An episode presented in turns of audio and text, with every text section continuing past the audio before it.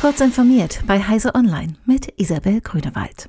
Seit Dienstag gelten die strengeren EU-Vorgaben zur sogenannten Typengenehmigung. Neue Fahrzeugmodelle sollen demnach vor der Zulassung für den europäischen Markt strikter überprüft werden. Erstmals soll es in diesem Zusammenhang später Stichproben geben, ob zum Verkauf angebotene Autos die Vorschriften tatsächlich einhalten. Bei Verstößen kann die EU-Kommission Rückrufe starten und im Extremfall Strafen von bis zu 30.000 Euro pro Fahrzeug verhängen. Die Änderungen sind eine Konsequenz aus dem Abgasbetrug, der vor fünf Jahren aufgedeckt wurde.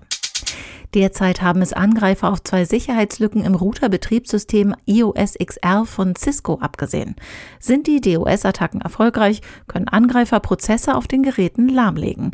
Bislang gibt es noch keine Sicherheitsupdates, auch ein Workaround zum Absichern von Routern ist bislang nicht verfügbar.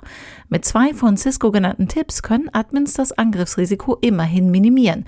So können Sie den IGMP-Traffic limitieren und Zugriffsbeschränkungen setzen, um die Wahrscheinlichkeit von erfolgreichen Attacken einzudämmen. Wann Sicherheitspatches erscheinen, ist unbekannt.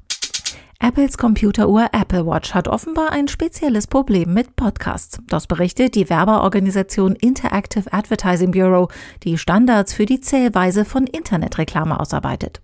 Pro Podcast, der automatisch auf die Smartwatch heruntergeladen wird, werden zwei Downloads generiert, nämlich der auf die Apple Watch und der Download auf das mit der Uhr gekoppelte Smartphone.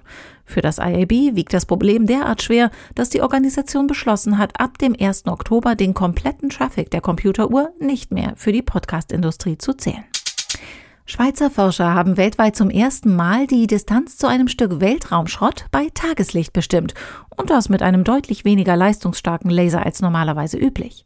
Wie die Wissenschaftler der Universität Bern mitteilten, gelang die Distanzbestimmung mit einem sogenannten geodätischen Laser. Bislang seien solche Distanzbestimmungen nur jeweils in den Abend- und Morgenstunden möglich gewesen. Durch die neue Herangehensweise könnte deren Anzahl vervielfacht und mögliche Kollisionen frühzeitig erkannt werden. Diese und weitere aktuelle Nachrichten finden Sie ausführlich auf heise.de. Werbung Willkommen in der neuen Normalität. Willkommen bei Enphone, Europas führendem Business Cloud Telefonanbieter. Mit Cloudja, unserer intuitiven Cloud-Telefonanlage, bieten wir Ihrem Unternehmen die clevere Lösung für moderne Cloud-Business-Kommunikation. Kostensparend, kompatibel und auch in Zeiten von Homeoffice extrem zuverlässig. So sind sie etwa mit der praktischen Erweiterung Envoice für MS Teams auch innerhalb der Microsoft Teams Software ganz normal unter ihrer gewohnten Rufnummer erreichbar. Erfahren Sie jetzt mehr auf enphone.com.